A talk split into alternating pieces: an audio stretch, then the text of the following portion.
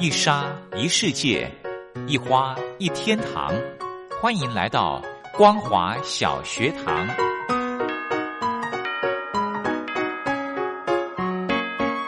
让我们一起学习，一起分享。光华小学堂。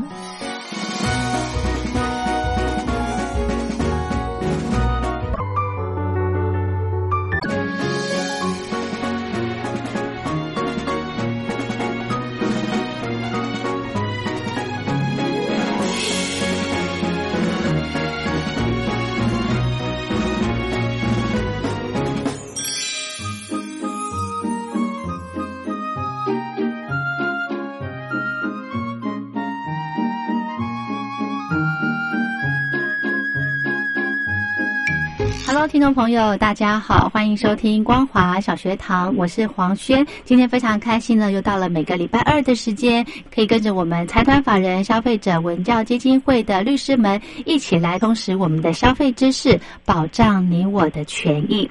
那么今天呢，非常荣幸的，我们可以透过电话访问的方式呢，我们邀请到许宏宇许律师来跟听众朋友谈代购消费，诶，到底安不安全呢？我们先来欢迎许律师，好。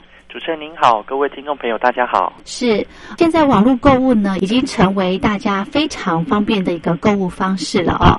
那为了扩展啊买东西的种类呢，我相信很多朋友都会透过网络去找一些代购。所谓的代购呢，就是有专门的人，然后帮忙到国外去买一些台湾买不到的东西，对不对？甚至呢，它的价格也非常的便宜。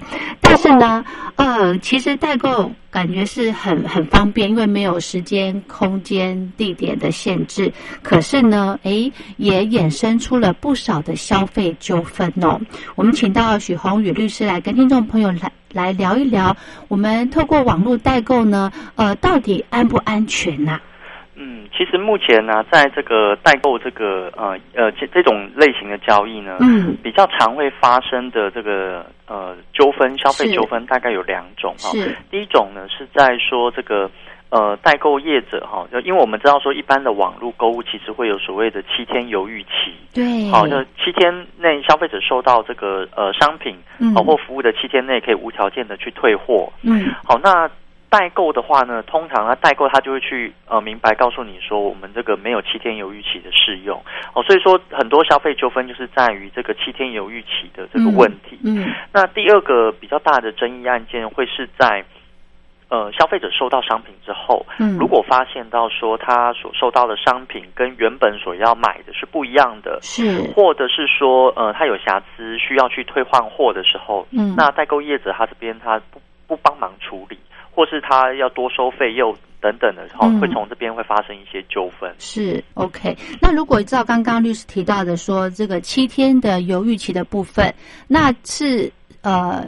如果业者已经明白的告诉我们说，哎，我们没有所谓的七天犹豫期，这样子就可以了嘛？那我们的消费者的权益又在哪呢？好，这边跟大家说明一下哈，一般呃网络的购物的话，会有这个七天犹豫期哈。嗯。那在一百零四年的时候，行政院它有公布一个有关于通讯交易解除权的合理例外情势的适用准则。好，那在这个规范里面，其实它有去提到说，在某一些类型。的网络的交易，这些通讯交易是不适用七天犹豫期的。嗯，那其中有一款呢，它是针对呃消费者他所要求的克制化的服务，好克制化的给付。比方说，像什么叫克制化？比方说像呃，如果说我们去呃要求说呃帮忙刻一个印章。哦。哦，那刻的印章呢是我们的名字吗？是，那我们就不能说哦，哎，我因为我这个刻印章，然后结果还去主张说我可以无条件的解除契约，因为这样对于业者来说就不公平。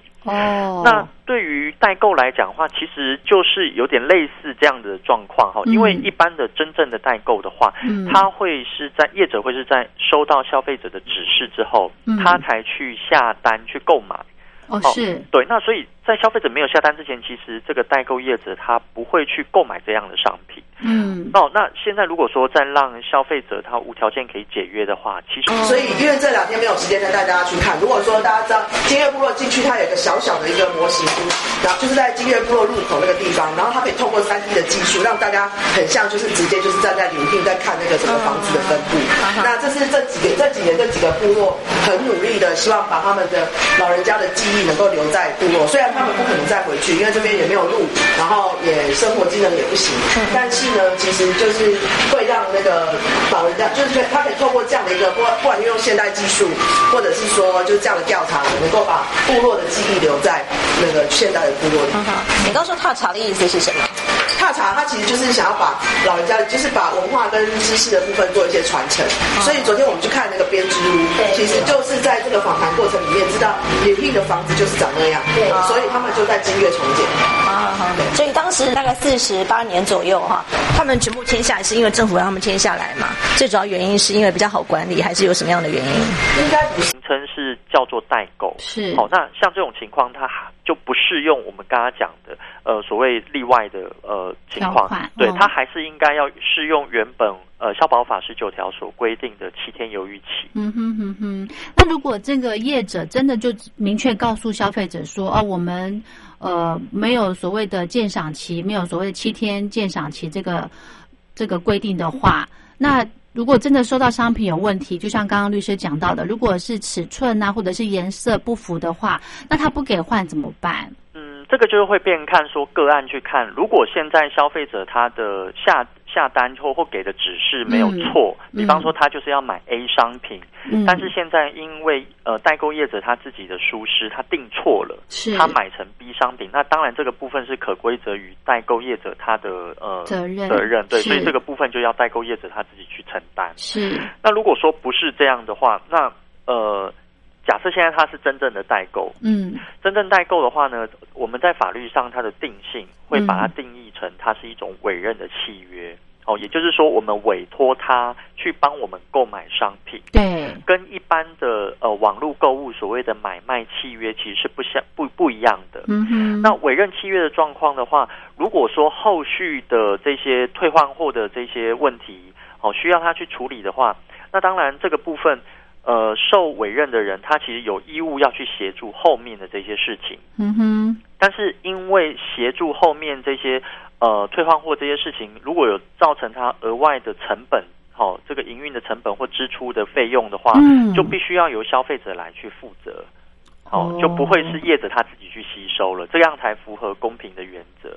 哦，因为其实像代购的话，呃，是由业者帮我们去买的，所以消费者其实跟国外的商家之间其实没有任何的契约关系。对对对，只有业者跟国外商家有，所以消费者他自己没有办法去做嘛。嗯哼对，那如果现在业者又说啊，我完全不负责后面的问题，我只是负责帮你买进来而已。嗯那这样的话，像这样的条款，其实也对消费者来讲也是显示公平的。哦，我们会认为说，这样对于消费者来讲不公平的话，那个条款是属于无效的条款。嗯哼，OK，好，所以呢，就算是明定说我没有办法给你退换货，消费者真的就只能冒这个风险嘞。呃，对，所以我们这个在一般在代购的时候，其实大家看重的是什么？第一种嗯。就是会去会去看代购，大概就是说它的价格比较低廉，嗯哦，因为台台台湾的这边的呃商品的价格可能比较高，然后但是国外如果说买回来的话会低很多。是，那第二种的情况，大概就是台湾这边没有这样的商品，嗯。哦，然后国外有，大概嗯。就是会主要是这两种考量去买，呃，去做这个代购的交易。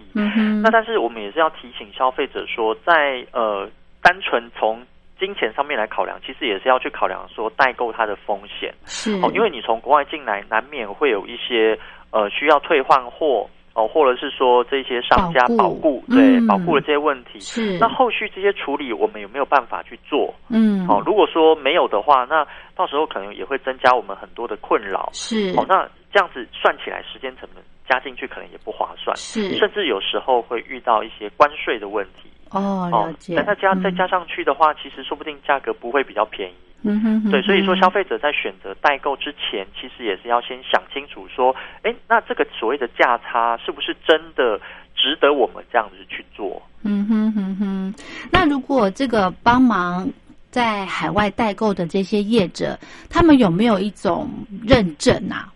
没有诶、目前的话，其实就是呃，就是大部分呃会从事代购，除了说它是集团性的这些商业公司好了，嗯嗯。呃，专门做代购的网站之外呢，有很多，比方说在 PTT 呃站上面，它会有一个代代买版，嗯哼。哦，那里面的人呃，大部分就是比方说是在呃国外当地可能说留学的，或者是说在那边生活的一些呃人，然后他们可能兼职在做这些哦代购，是对所以说其实。呃，有很多啦，比方说，甚至像以前呃，疫情还没有起来之前，其实有、嗯。会有很多旅行团嘛。对。那有一些可能领队他也会兼职做代购，哦，对，或者是说他有一些民众他常出国的，他也嗯。会兼职在做代购，因为他就比方说他去日本，然后他就会问大家说，哎、有没有人需要买呃日本的产品哦？对，然后他就会去买回来之后，然后再就是再用这样的方式去呃嗯赚一些补贴。是。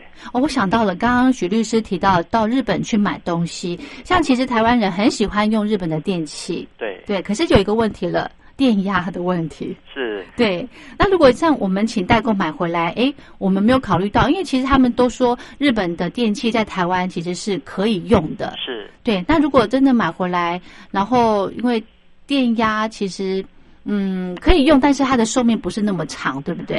嗯，这个就要看个别的那个它的产品的状况。那当然，这个我们在呃购买之前自己就要先了解清楚，嗯就是说不同国家它的呃，尤其是电器产品的话，它到底会不会有这个电压或者这个寿命等等这些问题？嗯哼，，对，那因为当然呃，日本之间的那个代购其实是蛮频繁的啦。嗯哼，对啊，对啊。好，那如果像一些业者呢，他们自己会。呃，帮忙定自己会定一些诶购买的条款，有点类似契约的那一种。那这些条款的内容呢，我们有什么特别要注意的地方啊？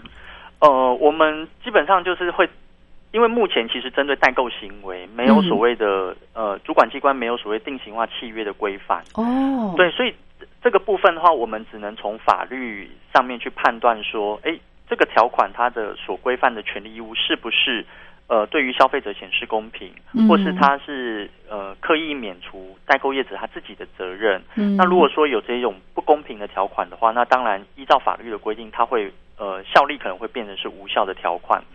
但是在呃看条款本身，其实相对来讲更重要的是，消费者在选择代购业者之前，嗯其实最好是在上网先搜寻一下这个它的评价。哦如果说我们先筛选一些呃比较呃慈善基金会帮他许多忙。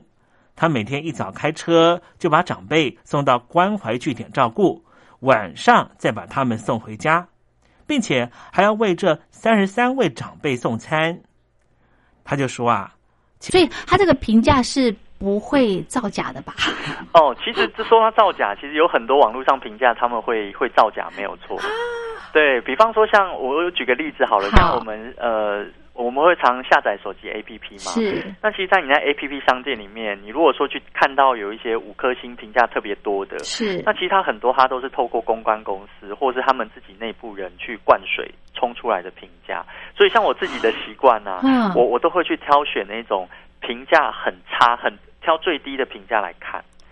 那什么意思？哦，比方说像嗯评价的部分种植面积啊超过了十甲，评价，我会去看它到底不满什么。哦，对，因为它不满越来越多，认股收入全部都用在在地的部落，在地的小朋友受惠，农民的收益也提高了。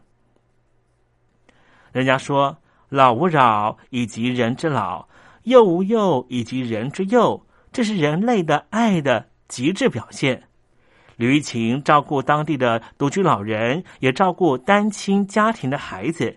他体会自己一个人的力量有限，而用彩虹鼓动的方式来邀请大家共同来助人。这种手法也让他的股东越来越多，越来越兴旺。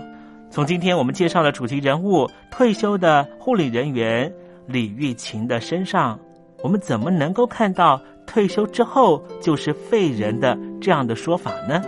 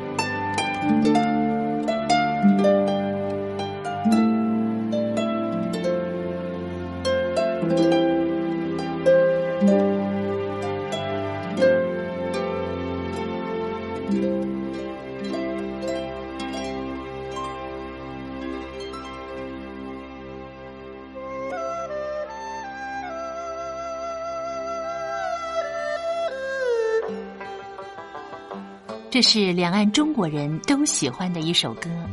小城故事多，充满喜和乐。如果主持人播错了速度，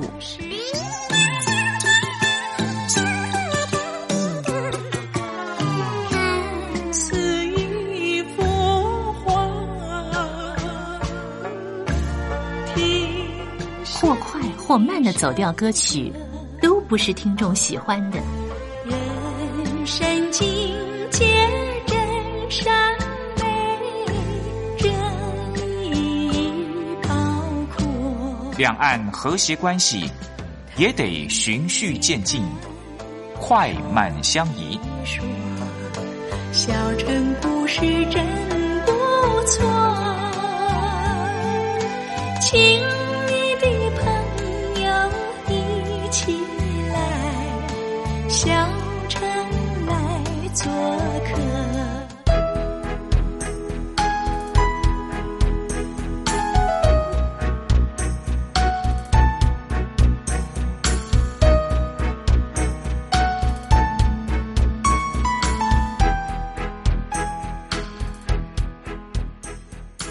活中少不了知性的真，生活中少不了理性的善，生活中也少不了感性的美。光华之声，永远陪伴您，生活在真善美的世界。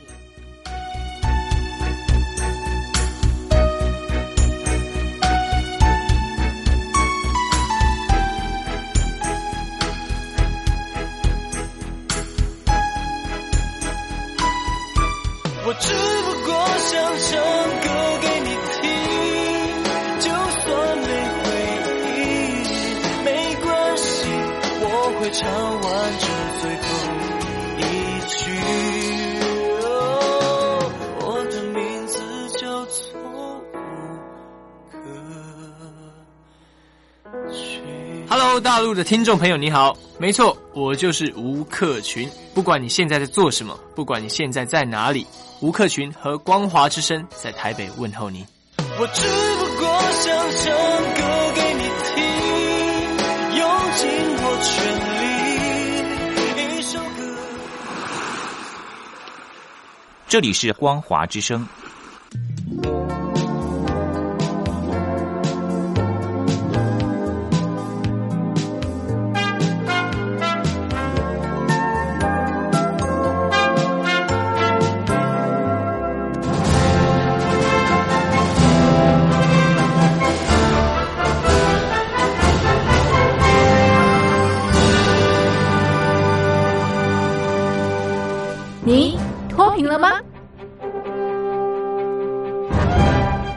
时候的习近平就深知贫困之苦。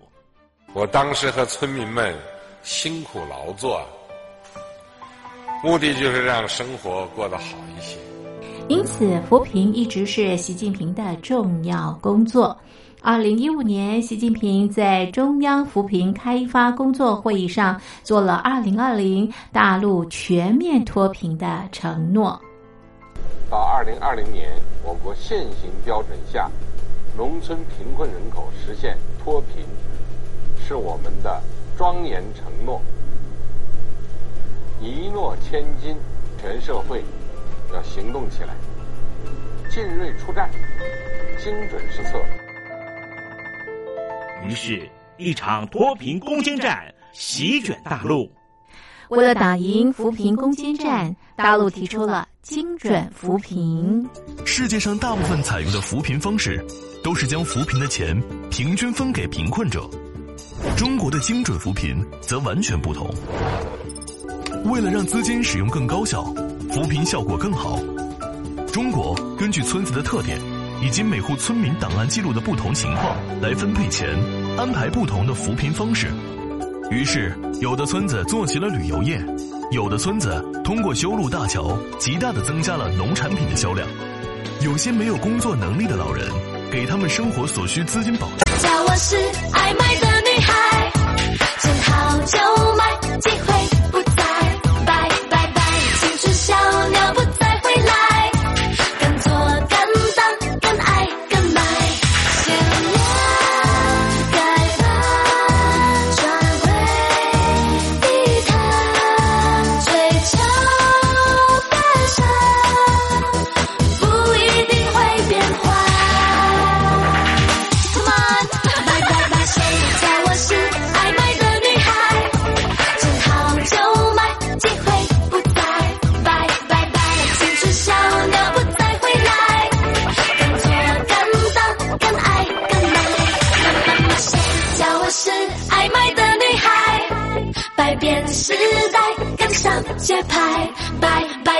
拜，旧的不去，新的不来，敢做敢当敢爱敢买。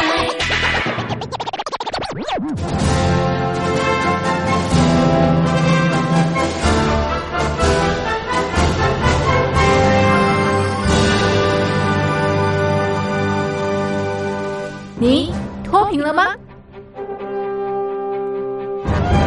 年轻时候的习近平就深知贫困之苦。我当时和村民们辛苦劳作，目的就是让生活过得好一些。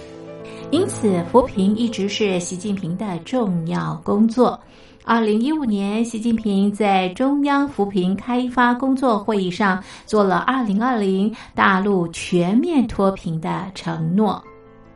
到二零二零年，我国现行标准下，农村贫困人口实现脱贫，是我们的庄严承诺。一诺千金，全社会要行动起来，进锐出战，精准施策。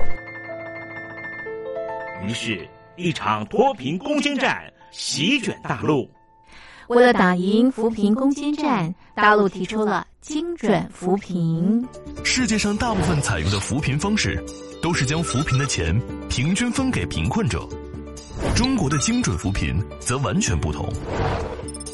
为了让资金使用更高效，扶贫效果更好，进行到十月三十一日，请你写下姓名、地址、邮编、联络电话。不同的扶贫方式。于是，有的村子做起了旅游业，有的村子通过修路大桥，极大的增加了农产品的销量。有些没有工作能力的老人，给他们生活所需资金保障；有些缺乏劳动技能的，给他进行职业培训。中国扶贫就是这样结合村子的特点与个人的情况，以个性化定制为每个贫困户找出脱贫方式。这就是中国扶贫的精准度。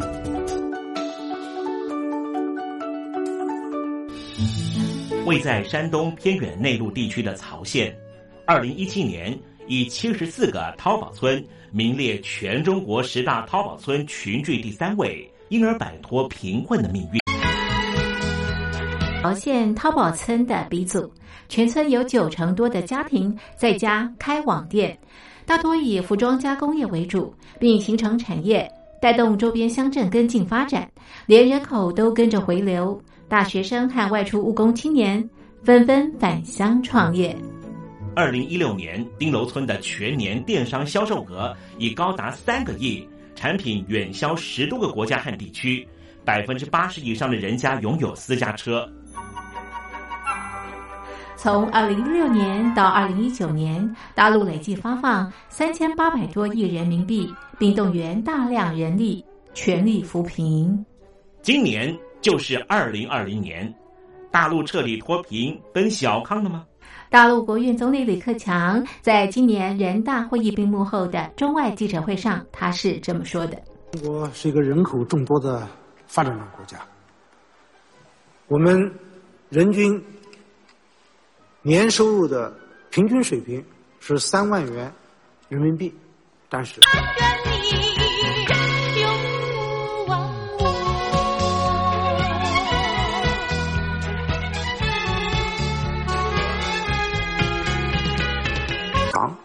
都困难，现在又碰到疫情，其中有一位农民工说他五十多岁了，在外打工三十多年，每年如此，但今年就没有找到工作，全家都陷入困境。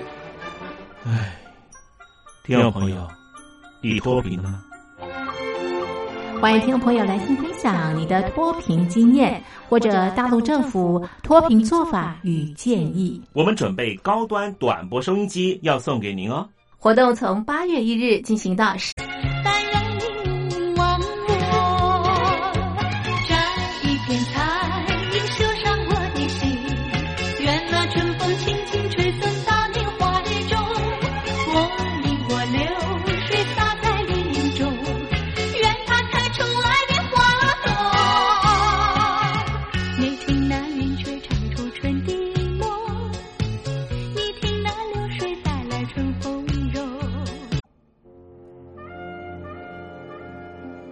你脱贫了吗？大陆全面脱贫了吗？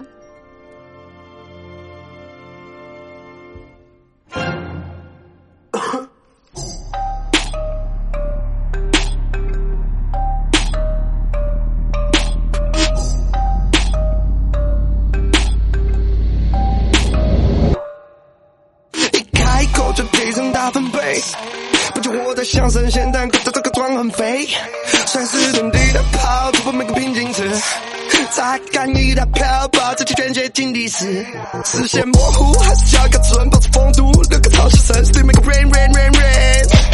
那个招标人，那个招标人，不这一回火不轻易退缩，直到这规模达到的巅峰，只老虎没有追在后面后头的猫的神。可惜要去灵魂太少，漂亮皮囊太多，偏不理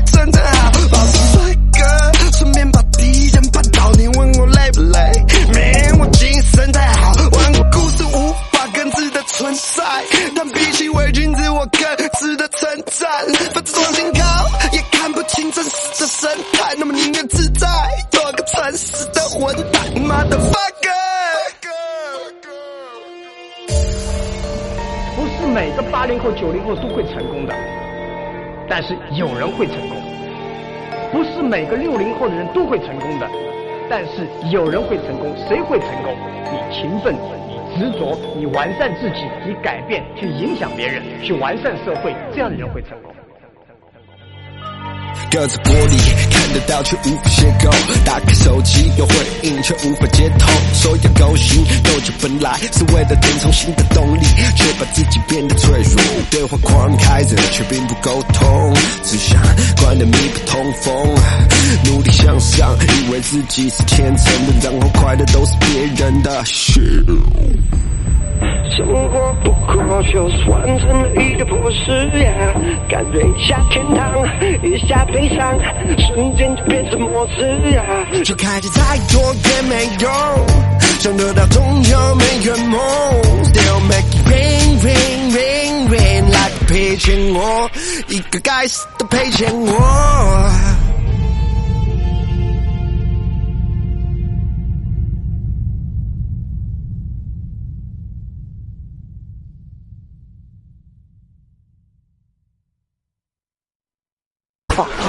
对对，我的女儿也很厉害，因为她上班。那这是拼布，对对，根本就不是不一样的。对，我是织布以后，我以拼布的做法去做成我们的包包。像我们这个都是拼布的做法去做的，哦，像我们都是细细嘎嘎的排起来，按那的鞋，它就没有造型。像这个也是都是拼布的做法。对对，对，我觉得那个包都很漂亮啊，小面包。好，我们透由纳莱马果泰雅编织工坊的温妈妈啊，她其实手非常非常的巧，她所编织出来的布料所制作的一些各式不同的包包啦，或者是帽子啦，哈等等的，都是非常非常的精巧，哇，看的真的是爱不释手啊。那接下来呢，我们要带领大家一块来到的是拉哈苎麻的工艺始方，也就是泰雅传统的苎麻制作啊。待会呢，为朋友们邀访到的是冯秋月啊，他呢有敢于传统的原民产业的示威，希望能够将老祖宗的这些非常传统的苎麻编织能够再兴。苎呢，它是原住民族泰雅族的重要织布的原料啊。由于呢栽种及抽丝的过程当中非常非常的繁复啊，因此呢，现代普遍呢大多都是以化学制线来做一个编织的工作，取代了传统而且成本昂贵的苎线呢。好，而我们接下来呢就要带领大家一块来到的是位在宜兰县南澳乡的泰雅族原住民哈冯秋月，他呢就是用自然材质、环保而且耐用传统古法哈传承。下来的这种苎麻的编织方式，为了这个传统产业以及环保扎根呢，他呢在自家的后院呢也种植了苎麻哈，同时呢把母亲留下来的这个老功夫呢再次的做一些发扬啊，所以嗯，南澳呢原住民族的这个苎麻编织工作呢，啊也希望能够透过一步一脚印的推展，希望将部落长辈这样的一项非常好的手艺呢能够传承下去啊。走，我们一块来听听冯秋月他的介绍。我们现在到的是驻马工作室。自我介绍一下，那个打卡驻马工艺坊，驻马拉哈，我名字叫拉哈。拉哈，对，拉哈驻马公益方向。哦，对，中文名字叫冯秋月。你可以帮我们解说一下，这个叫驻马，对不对？对，这个都是驻马的东西，就是。